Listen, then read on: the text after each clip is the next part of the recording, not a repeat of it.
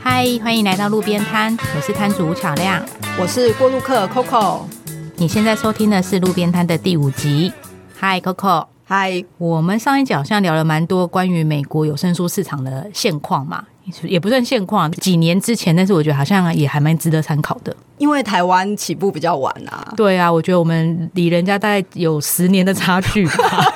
不知道是十年还是哎、说不定我们这五年就可以赶上哦。 对，但是我觉得台湾最近，比方说这种声音经济 podcast 或者是这种有关声音的东西，好像蛮红的，已经越来越多了，所以我觉得这东西是蛮值得注意的。而且其实不是只有台湾这样，我们邻近的日本， 那我们聊一下日本，是不是？哎、对我想要跟呃亮亮分享一下我观察到的日本有声书，日本有声书，你应该比我熟很多耶，也因也为也没 有啦。就是比较腐女嘛，对不对？这样子比较日本文化。 这样哎、我是这个有没那关种，好吗？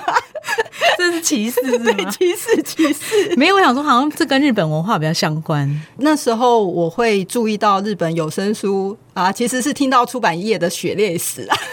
真的假的？你说有听到人家讲还是？应该是说那时候就是谈国外版权的时候，你都会发现日本人很难搞，谈电子书也比欧美慢。然后我觉得是因为日本的文化的关系，就是他们做事情比较谨慎，然后对很多东西都会觉得你要通通盘考量过，然后他们对于自己的行销，还有他们自己的 IP，他们自己手上的内容，他们都非常重视。我自己听过的啦，就是是听算是做版权人员，然后他是常往来日本、跟台湾还有大陆这样子。呃他他自己本身是中国人啊， 然后只是他在日本工作，对，他就有跟我分享说，就像刚刚亮亮讲到说，哎、日本很重视他们的原创跟 IP，那而且呃，书籍市场里面其实大概有七八成以上都是国内著作，就是不是买翻译哦，他们自己本土的产量是非常非常的高的，多产国家、哎，就是内容很充足啊。而且他们就是强势文化输出啊，就像最近几年我们看到韩剧有没有 韩国文化强势输出？对，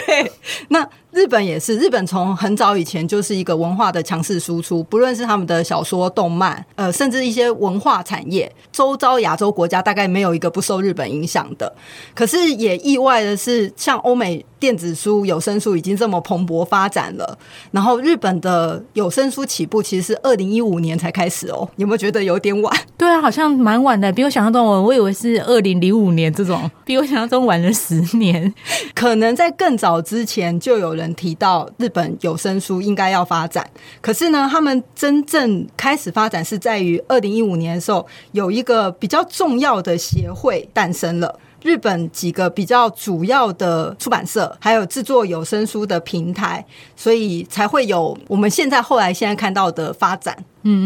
那现在那个日本有声书，他们也是从 CD 开始吗？然后我我也不知道录音带吗？其实有应该更这样早讲，我我有一集好像有提到说，日本不是因为声优对啊很发达嘛，对啊就是啊是是啊声他们的声优其实是一个很热门的产业。哎、我那天听一个同事说，他的谁啊，侄子还是什么的，还会特别飞去日本追声优，哎，我我很有惊朋友，吓欸我有朋友特地去日本上声优学校，真的假的？真，的。然后那时候，呃，我记嗯那个得。那个算一个学学程还是学分吗？还是、呃，不能讲是学分，它就是有个专门的声优训练的学校的，有这样的课程。那所以是有证照还是怎样？我觉得不能讲证照啦，可能是一个，比如说他有一个完整的受训表演。那你快点声介音表把它演介绍给我啊！介介绍声优学校给你吗？你要而去且我上吗说他已经上过声优训练，感觉他就是很厉害的配音员呃，你错了，人家现在就在日本动玩公司 哦工作。 OK，不是我们能起能起的 OK。当初我那个朋友，他一开始也是呃很迷那个动漫，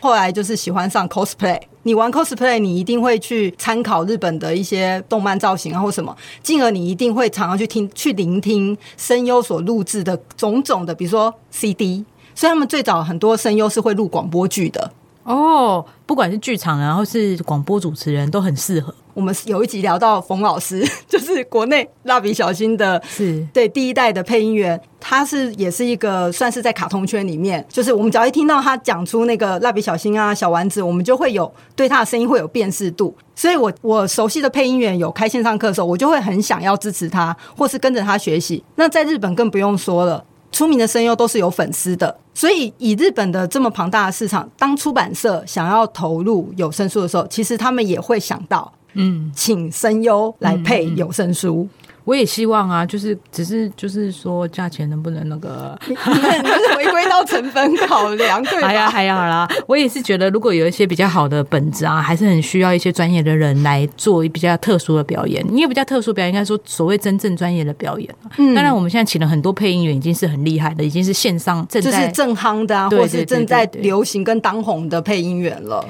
哎、我们最近有收到一些，就是有人客服来问说，哎、我们公司的那个有声书啊，是不是有一些订阅制？那其实我们现在还没有，主要是因为我们就是一些后台的关系啦，哈。那当然，我觉得未来订阅制这件事情好像是不可避免的。你知道日本现在的状况吗？我觉得日本的状况或许啊，未来台湾可以参考一下，因为我看到他们的订阅制度，然后有不同的平台他们的订阅制度，其实我看到的时候那个差距我还蛮讶异的。什么差距？就是他们真正的有声书市场被推动，我刚刚不是提到二零一五年吗？对，然后这个二零一五年呢，我稍微介绍一下它发展的起源好了。有十六间出版公司跟呃线上有声平台，那这十六间包含我们可能熟知日本出版业市场的，可能都会听过，比如说小学馆、讲坛社、呃新潮社、角川。然后其中还有一个叫日本的原创的有声平台，叫做 Audio Book。嗯嗯嗯那这一家公司呢，非常的厉害，嗯，呃，我去使用他们的那个有声书平台的时候，他们目前已经线上有两万七千部有声作品，哎、这是日本最大的有声书平台，是不是？其实最大还是阿玛龙，哦，所以不是最大，已经有两万多了。两万七千部。Oh My God！哦 没有，刚刚差点骂脏话。你想想看台 湾，台湾的台湾有没有声两百个啊？ 天鹅啊，怎么会这样？我我这边先稍微介绍一下 Audio Book 它的种类，它还比不上 Amazon 那么大哦。可是我光上去看，我看到它的分类，我羡慕的不得了。已经有分类。哎、我我觉得各位听众朋友，你们要了解一件事情，就是比方说在博客来、成品这种大平台，你要有可以分类，它必须有一定的量才能分类对。你现在上去博客来啊，什么去看有声书的分类。没有分 类，OK，而且甚至它可能会在电子书下面就给你开一个有声书，就是它只是电子书夸胡有声书，它只能在电子书下面，然后它甚至不可能有分类、啊，数量不够多，对，数量不够，所以有分类已经是了不起，还可以分很多类。，对我，我那时候上去 Audio Book 的时候，我看到它分类，而且我我一定要跟大家分享一下，它分类有一些令你觉得呃不不能讲说是匪夷所思啊，应该讲说嗯很羡慕吧， 就是什么什么什 么，我们一般想象的有声书，一定就是大概就是有商业书啊，对啊，小说文学，啊，科普对啊，对什么对的对对，他们还有情色。就是言情小说，什么情色哦，BL 你说小说类下面再分吗？还是说单独就叫单独单它独跟小说类一样大？对，你为什么这么喜欢这些？你就是腐女。没没有？我只是羡慕人家有这么精细的哎分类。那我好想听哦、那他们配的有声书是我我跟你讲，只 有是趣 reading 吗？还是说是广播剧？好嗨 哦、都都有都有，真的假的？对，，就是总裁什么夫人，然后因为有言情小说嘛，所以有女生喜就会欢在那边咿呀的。啊这样。有有，而且我跟你讲，还有 A 哎 V 这的， 对啊，日本这真的很强哎、你知道这对他们来说，我觉得根本就是造成他们经济很大，很强很强，我觉得很强。我里面要分享一个，我因为我本来就知道日本这一类的呃情色文化很发达嘛，应该没想到，对，重点是没想到还弄到有声书上，哇，太巧了！所以那时候我上去看的时候，其实我厉害的声优其实都会录广播剧，他们怎么可能会放过这么大的市场呢？对耶，而且他们这么输出到各全世界各国，对，所以在在那个我看到 Audio Book 的，嗯，就是 BL 或是呃言情小说或是 AV 的这个类类型里面，你就会看到，好想听哦！你我怕我怕是没办法给我啊让我买，我来自己买一个放在我低潮啊， 没有？ 我我要讲有其中我呃有一些香艳的情节，嗯嗯嗯， 就是他们真的会把它就是变成有声书。那另外还有一种是，他可能就是把广播剧搬上他们的有声平台，嗯也是一个算是有声物呃有声作品的贩售。然后呢，我其中在那个 A V 的那个类别里面，我觉得很多男生应该都会很兴奋，为什么呢？哎、等一下，我先确认一下，你的 A V 的范围意意思是说，就是呃，A V 女没有没有优不来没有没有，他们是专业读吗配音员。哦，我还想说，天哪，要 A V 女优来念 No, no, no 男生还还还哎说沉得住吗说？说不定那个情色产业的制作者可以这样想，但是至少我现在看到是他们还是请专业配专业配音音员对，然后呢，其中有一个就是呃，可能是有配过十八禁动画的声优，嗯然后合入一个呃什么各种性爱场面的嗯嗯啊啊的声音合集。什么意思啦？你说有一个银牙的合集，对，就是有一集就是都在这些声音。哎、对，莺莺燕燕的声音，他们把它做成一个大全，然后就是可能里面有，然后在有声书平台卖，哎 呀，对，太太好笑了。可是这个有，但是他就会先跟你这讲集，叫什么？你快点把链接贴给我。 然后 可是有个重点是，那个网站会有审查机制嘛，所以他一定要确认他的会员是已经十八对啊岁了、嗯以上才可以购买，这样就所以你买了吗？当然没有啊，为什么哎 那不是我的菜，好吗？不是，这很值得研究。没有，我们是做一个学术研究来。呃来，我私下再贴网址给你对好了。哎对对对，我要做学术研究。 就我老公不知道，还跟我拿 账号呢。 不过我们回到他们也有那些比较是推广文化面的，比如说有一个类型叫做落语，我不知道亮亮知不知道落语，嗯落语落下的落，语言的语、是落语，嗯，，对，他在这是个日本的文化嘛，对不对对对，它其实是日本的传统的逗笑文化，就是有哪点个逗像哪个笑？逗你笑啊，哦，逗你 笑，哦逗笑文化，对，逗笑的表演艺术，应就该是这样讲笑话吗？我觉得比讲笑话要再更有系统性一点，它就是有点像单口相声。嗯嗯嗯，最近单口相声蛮红的，很几个人都出了一些问题 嘛。哎哎，这个不在我们讨论范围。 我我在 Audio Book 上面分类，我竟然还看到除了落语，竟然还有源氏物语的专门分类。他把它当做一类，对，也就是说，台湾可能会有个名作家自己是一类的。比如说《红楼梦》，各种跟《红楼梦》相关的相关的研究文本，那我是不是应该来做个《红楼梦》啊？你可以考虑哦。做到死啊，超长的 耶，大概有三百个小时吧。你我们想要做的有声书，其实并没有限制种类嘛。当然啊，对，等要尤其是经典的，很值得做嘛，对不对？对，因为我觉得最经典的东西是最值得被制作各种方式把它留存下来的。对那其实我觉得像《红楼梦》就是一个。那我记得白先勇老师，哎、不，嗯哎，《红楼梦》你光十二金钗就要找十二个人来念，是不是？好嗨 哦！这个、这听起来是很好玩的一个。一哎对件事我觉得是个很棒的 idea。那我之前目前有看到的有声作品，应该就是白先勇老师谈《红楼梦》。我们公司有跟那个中国大陆那个理想国，他们旗下有个看理想，跟他们进这一套课程。嗯那其实老师在台大是有个公开课，对对对对，但是那个公开课差别在于，就是看你想，他们已经把它精修过了，就是你不会听到老师在那边大笑，哦哎有有有然后停顿啊因为。我有听他在台大那个公开课公开课嗯的算是演讲啦，然后对，老师会自己先笑，笑了一阵子，再告诉你他刚才在笑什么，然后我就会傻眼，讲说老师到底讲到哪里去啊？ 因为我自己非常喜欢《红楼梦》，我觉得《红楼梦》是一个非常值得一读再读，而且你不同年龄去读它，你会有会有不同，对我就看到的东西不一样。小时候我看是看《情情爱爱》啊，现在看那个那个人性斗争纠葛有没有？然后那个真的家族斗争，对，而且呃不止家族哦，他们还包括政治啊，对啊政治各斗争种各种好所以嗨哦我觉得《红楼梦》是真的是一个很棒的经典，所以我看到日本的那个 ODO 部，像《源氏物语》，我觉得也是他们非常非所常以重可要能你的。的意思是说会有很多版本的《源氏物语》。其实应该不能讲说很多版本，是我觉得会有解析啊，然后或是各场面的配音，但是因为我没有真的仔细去听啦，我只是看到那个分类，我还蛮羡慕的，就是他们的分类可以分到那么的专精，他们也系系统上有一个制度让我印象很深刻，因为刚刚那有提到嘛，就是我们现在有声书的选择少之又少，对所以我们只能单本购买。对啊，我们都知道，其实现在很多人，如果你真的喜欢听书的话，像我喜欢听书的话，个月一两本一两本的买，其实也是不少钱、欸。，对，但是呢，Audio Book 他们有推出那种吃到饱的方案哦。你说像无手机无限手机无限吃到饱吗制？ 对，有点是这个无限制回听的这种方案，就是你每个月只要付七百五十日元，日币对七百五很便宜、欸，这才两两百多有吗？两三百不对到三百，对对不对？就是两百多年一本书买不起啊！什么东西？怎么太便宜了 吧？怎么那么佛心？你怎么可以这样子？ 你不要一直一直闷闷，我觉得这样还破坏市场价格。破坏市场价格，好像是。可是我我觉得他们那个服务啊，你你如果是月付七百五十日元，嗯，当月无限听到饱。但是我刚刚有提到哦，Audio Book 上面有两万七千本作品，嗯，还是有限制的，并不是所有作品都可以 哦，听你到说饱。吃到饱有有，比方说这一区让你，比方说红区让你选到饱，吃到饱这有样。有点是这个，他们会在上面标注哪些是吃到饱会员可以听的，但是嗯呢，那是不是光都是一些烂货？ no no no，两万七千本的作品里面有至少一万本作品你可以吃到饱，听哦到饱、那也蛮多的、欸，很多，而且我有上去查到底哪些作品有被吃到饱。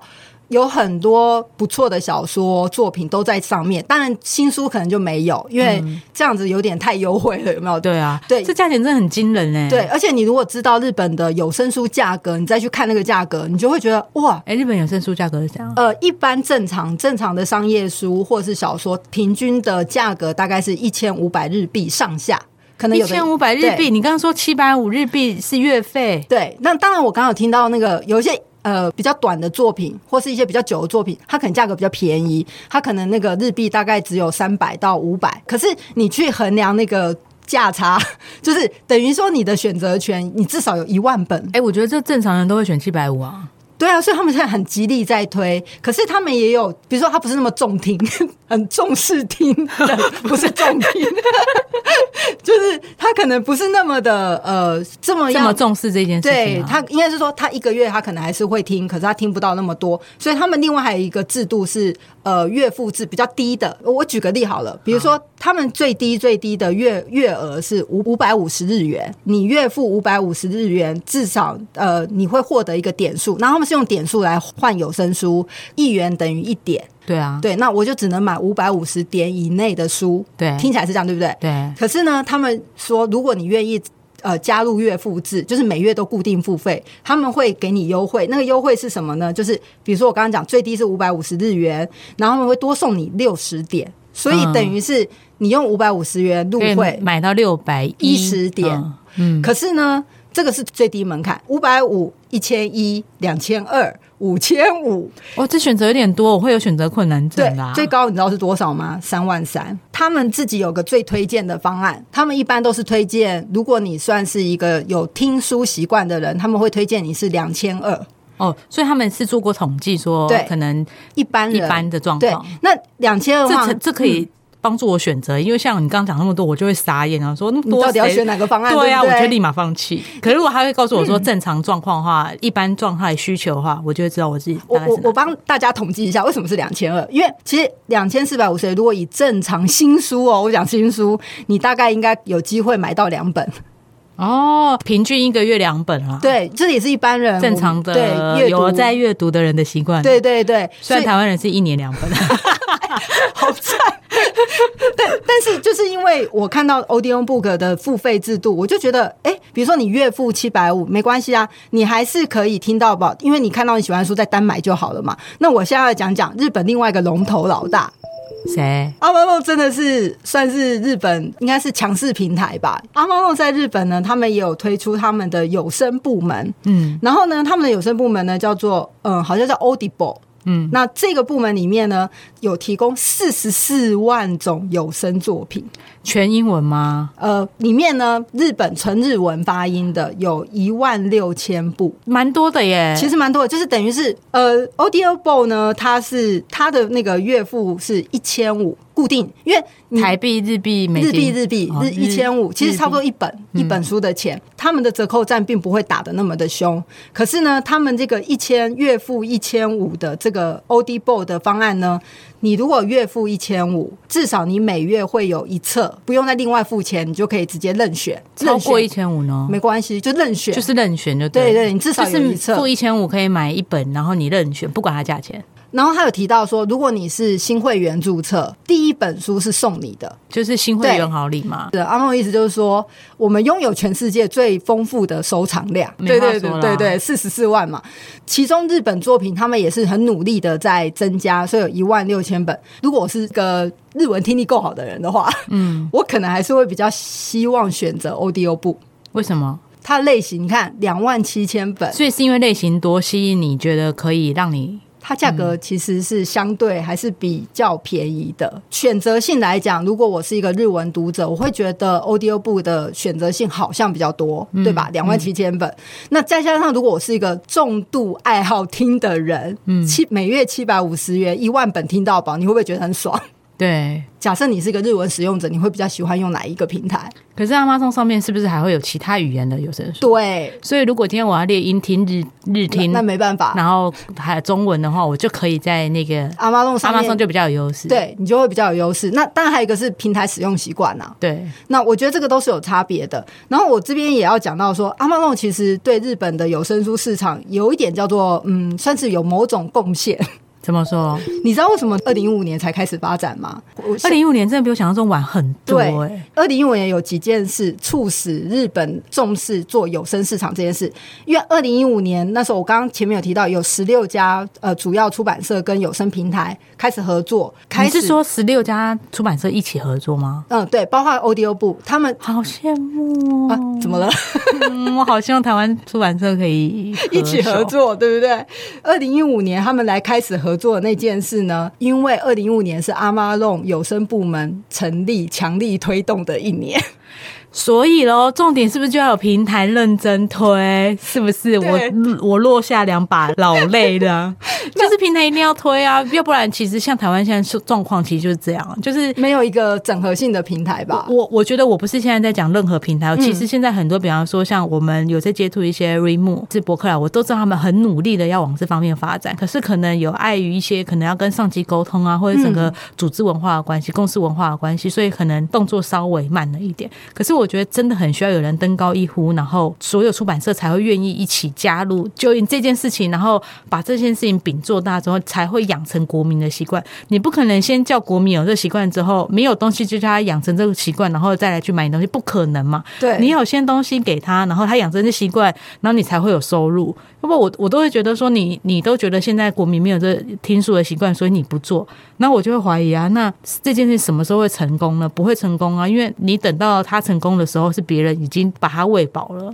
我觉得刚刚这这个，嗯，算是你的 感想，你要不要写成读者投书到那个媒体平台一下去去稍 我微想发说，声大家都怎么想的呢？我想说，嗯，这块饼明明就这么大，为什么大家不做呢？我当然我知道很多出版社考量很多啦，我自己当初要做之前也是考量很多，但是加上我一个很佛心、大胆、勇敢的老板，可是我觉得这件事情就是你怎么去把这个文化面撑起来。其其实是需要，不是只有一家，要很多家。对啊那我分享一下，刚刚我提到二零一五年日本那十六间，不论是他们是出版社还是有声平台，他们组成了一个叫做日本有声书协议会，就是翻成中文是这个意思，然后开始推嗯就动是台湾的工会的概念是有不是嗯，不能讲是工会，可能是有一点是对啊，有点像是基金会嘛，反正这种团体，嗯，然后开始推动这件事。那这个部分其中有提到阿妈弄的强势介入，所以人家是大平台，所以他就是要求每家出版社、对啊你要公益有声书给我。然后另外呢，还有一个原因你一定想不到，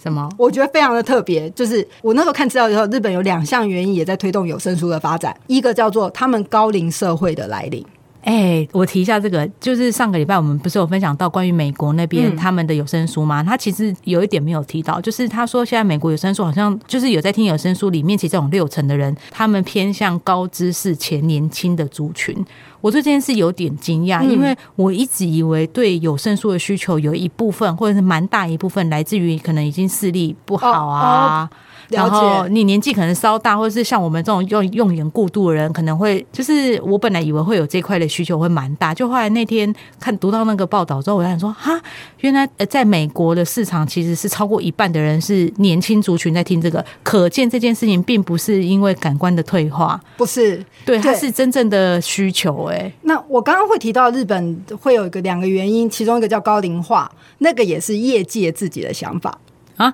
哎，对，所以也就是跟我一开始想一样，就对是我的想法，我以为会是这样，所以当初他们推动原因还就是也是日本业界认为说要发展有声书是为了造福那些高龄者，因为眼睛不够好了对嘛，啊所以要发展听力嘛。那事实上呢，到今年二零二零年，他们自己的统计里面，其实主要有声书的购买者还是集中哦，很蛮集中是三十三十岁到四十岁的通勤族。哎，三十到四十也没有很低耶、我以为会是二三，就是那他种他大们学有一生。些，他们有一些区隔，比如说，他们发现二十四代的，就是嗯会以、会追求声优所录制的作品， 但是呢，很大一部分呃是来自于那个三十到四十的通勤族，因为他们通勤距离其实是比台湾长的，你会发现他们很习惯阅读，所以他们对会有很多文库本，就是随身可以携带的文库本，还有一些周刊漫画。他们旁边那个回收桶啊，就是有一个纸类回收桶，其实就是专门给那些书、杂志回收，就丢在那边。下一个通勤族如果需要，他就可以自己拿起来，这样也不浪费。哦，真的、哦，对所以可以去拿别人看过的就书因。为它就丢在地铁上啊，地铁有一个专门就是回收杂志跟那书籍类的一个回收桶，这是他们很习惯的一件事。那我觉得现在进步到有这么多的载具跟平台可以应用的时候，自然而然有声书就是那些通勤族会想蛮利用快的。可以转换的耶，好对像会就是无痛接轨。对，然后另外我刚刚讲到日本会发展有声书呢，除了那个呃业界自以为是高龄化社会需要的，因为日本本来就是蛮高龄化的社会，还有一个原因呢，我觉得也也蛮特别的。二零一六年的时候，即将要通过禁止歧视身心障碍者的法律。什么叫做禁止歧视？就是各种方面啊，然后包括说阅读也不能歧视身心障碍哦，者。所以必须发展，是不是？对政府规定必须对，哎、很好良策哎，政府怎么那么 棒？